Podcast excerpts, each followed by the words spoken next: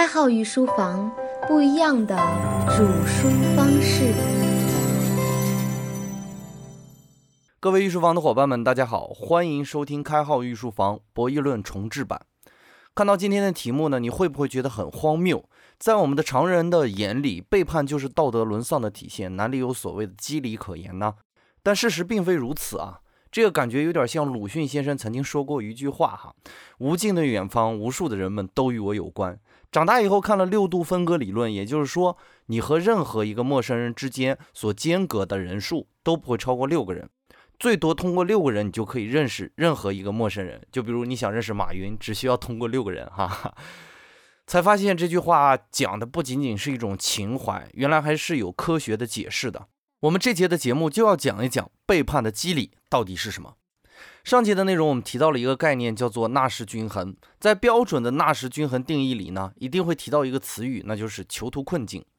对于不了解博弈论的人呢，是不懂囚徒困境的内容的。但是碍于博弈论囚徒困境是一个非常重要的均衡博弈模型，所以我们要花一节的时间理解一下什么是囚徒困境，包括如何打破这个困境，从根本上解决背叛的问题。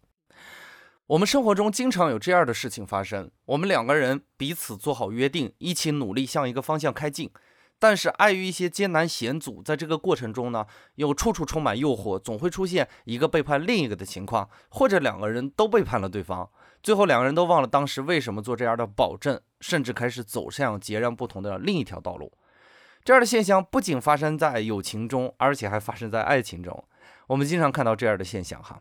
如果让你来评价，你一定会说呢，这就是背叛嘛。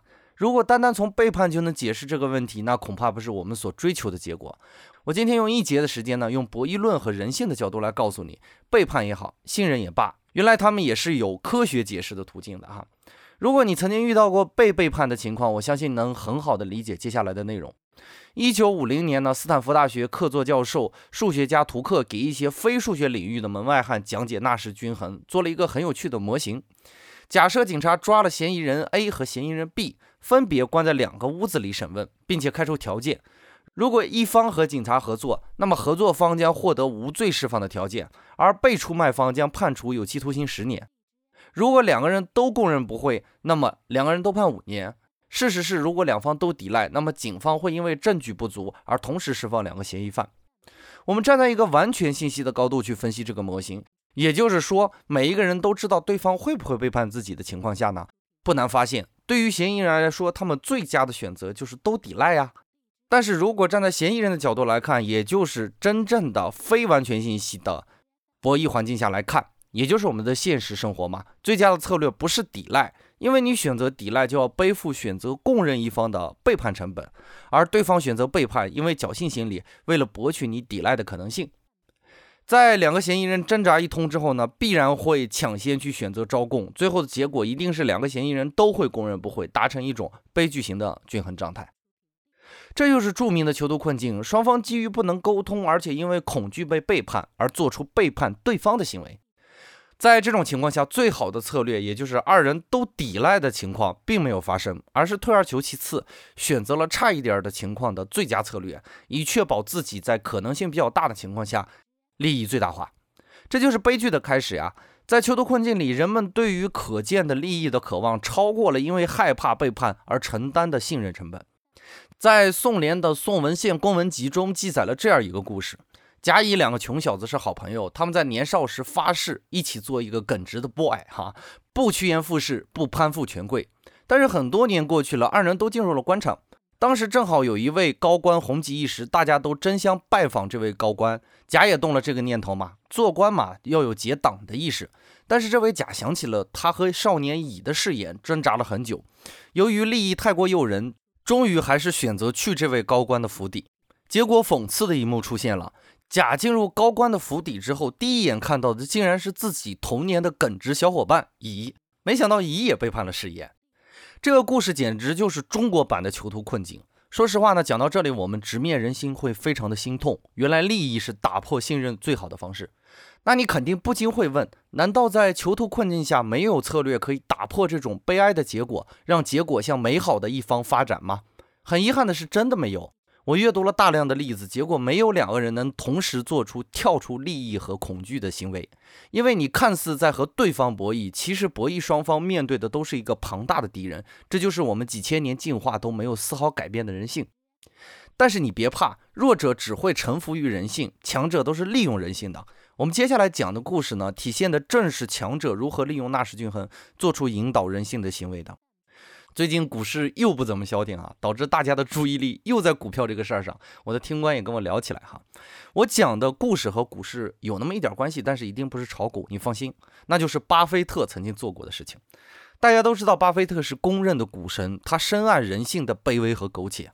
他曾经提出一个竞选筹资的改革方案，他假定有一个亿万富翁呢，愿意出资十亿美元来赞助这个法案通过。民主党和共和党可以自由选择支持法案通过或者不支持法案通过。两个党派同时支持法案将通过，但是双方不会获得任何资金的赞助。但是如果一方支持，另一方不支持，支持的一方将获得十亿美元的赞助，但是法案不会通过。如果双方都不支持，那么这个法案将会被搁置，而且双方都不会得到捐助。那么民主党和共和党就会进入到囚徒困境里，两党都会避免对方单独获得奖金而选择支持法案。最后呢，法案将会不费一丝一毫的金钱就能通过。不难看出，巴菲特通过调整规则和利益点完成了囚徒困境的引导，让双方进入到自己想要的均衡状态。当然，不但外国有这样的例子，我们中国也有这样的例子呀。一五一零年，安化王起兵造反，名曰《清君侧》，列举了当时权奸刘瑾的罪状，甚至包括一同谋反。皇上朱厚照派杨义清去平反，派宦官张勇去监军，顺利的平反成功。在回来的路上呢，杨义清和张勇密谋除掉刘瑾。回来之后呢，张勇面见皇帝朱厚照，把弹劾刘瑾的奏章和安化王写给刘瑾的罪状一并递给了朱厚照。朱厚照看了很惊讶，质问张勇：“刘瑾怎么可能造反呢？”张勇的一句话决定了刘瑾未来的命运。张勇说：“刘瑾以前可能不想造反，但如今他知道您看了这篇檄文，他只能造反了。”玄妙就在这句话呀！张勇把刘瑾因为恐惧而导致的背叛的可能性告诉了朱厚照。那么朱厚照最好的选择一定是抢先杀掉刘瑾，自己先做背叛者。在这种情况下呢，选择利益最大化。今天讲了四个故事，每一个故事都让我瞠目结舌。我们明明都知道怎么才能让事情向最好的方向发展，但是呢，我们都会选择保全自己，而不愿意在博弈的时候多一点信任。这就是囚徒困境。我们现在来看呢，无论是牢狱中的嫌疑犯，还是万人之上的皇帝，都不能避免这种规律的束缚。让我想起了另外一个有趣的小故事：两个大学生因为玩耍耽误了复习，为了避免考试呢，编了一个瞎话，骗老师说他们所乘车的轮胎爆掉了。最快呢，第二天回去申请补考，老师当然就同意了嘛。结果第二天的试卷上出现了一道分值为九十分的题目，题目是你们的哪只轮胎爆了？两个学生最后只能选择承认错误。所以无论结果如何，是悲剧也好，还是喜剧也罢，这些都是纳什均衡的现象。一个现象到底是悲情色彩还是喜剧色彩，这取决于你所在的角度不同。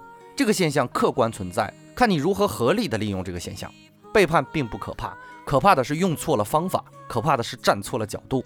博弈论不是简简单单的方法论，很多时候给我们提出的指导，往往就是人性的那些很浅显的规则。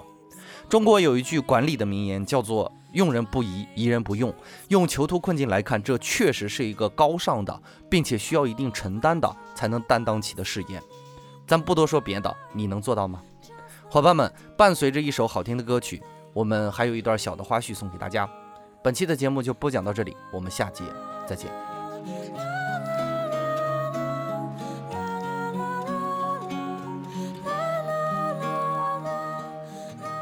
其实要说到囚徒困境，我必须要提一个新名词，叫做内涵适应性。这个英文名叫 inclusive fitness 的专业名词吧，出现在一本叫做《理性动物》的书中。这本书曾经提到了，其实打破这个囚徒困境最好的方式就是 DNA。什么意思呢？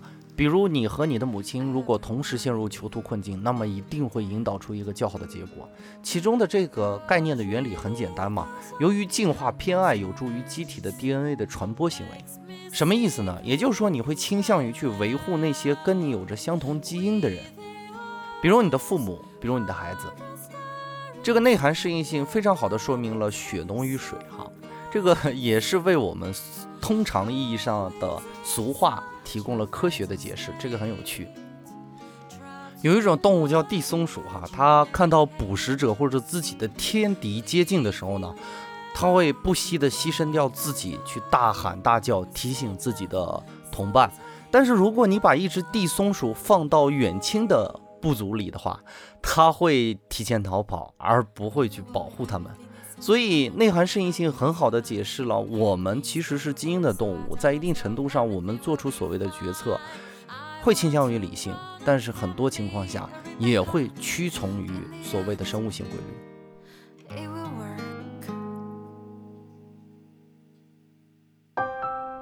开号御书房，不一样的煮书方式。